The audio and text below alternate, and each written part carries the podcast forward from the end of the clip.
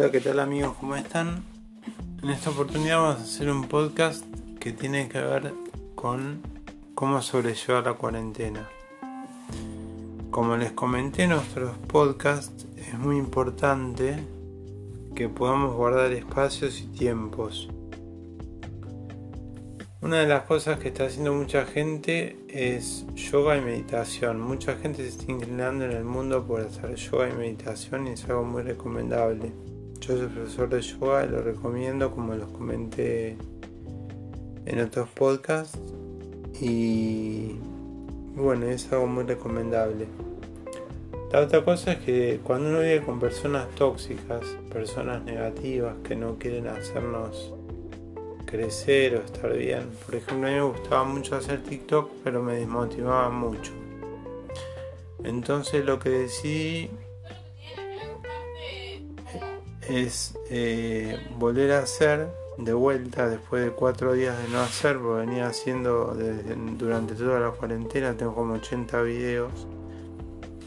Si quieren verme en Gabriel Sted, Gabriel Sted, S-T-E-D, Gabriel Sted, me pueden ver en TikTok y van a ver mis videos actuándome ahí de diferentes formas y cómo me fui perfeccionando con el tiempo.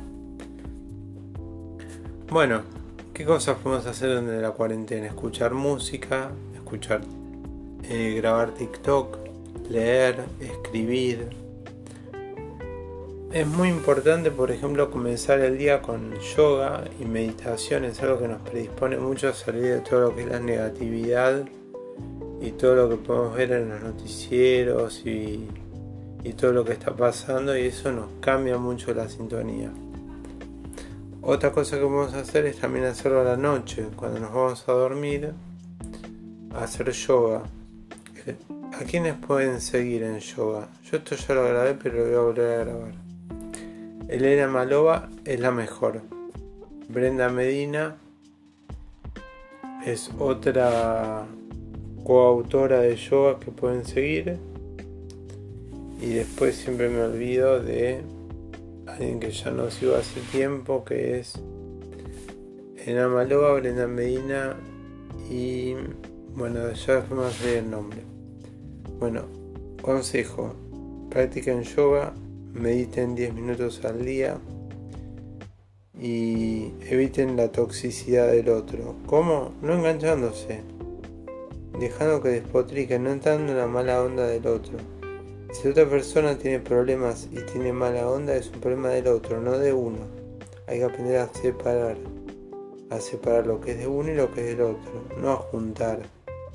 Cuando el otro me viene a buscar, yo me corro. ¿Cómo? No contestando. O por ejemplo, eh, viendo cosas positivas este, para hacer o qué puedo hacer, por ejemplo. Em, una cosa interesante que me empezó a gustar, por ejemplo, a mí es ver películas. Yo no soy muy amante. Me gusta ver películas, pero no tengo paciencia de estar dos horas y media sentado delante del televisor.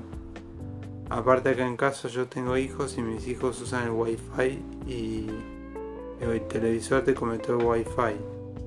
Anoche uno dice que hago yoga o, o miro una peli. Si puedes mirarte una peli algún día y si puedes hacer yoga también. Aunque mires un pedacito de una peli. Y después les voy a mandar que pueden buscar en Spotify cómo resolver los conflictos familiares. Y van a encontrar consejos muy interesantes de cómo sobrellevar esta cuarentena y cómo hacer que no nos absorba y no entrar en el pánico de los noticieros. Bueno, esto es todo. Les mando un abrazo y síganme.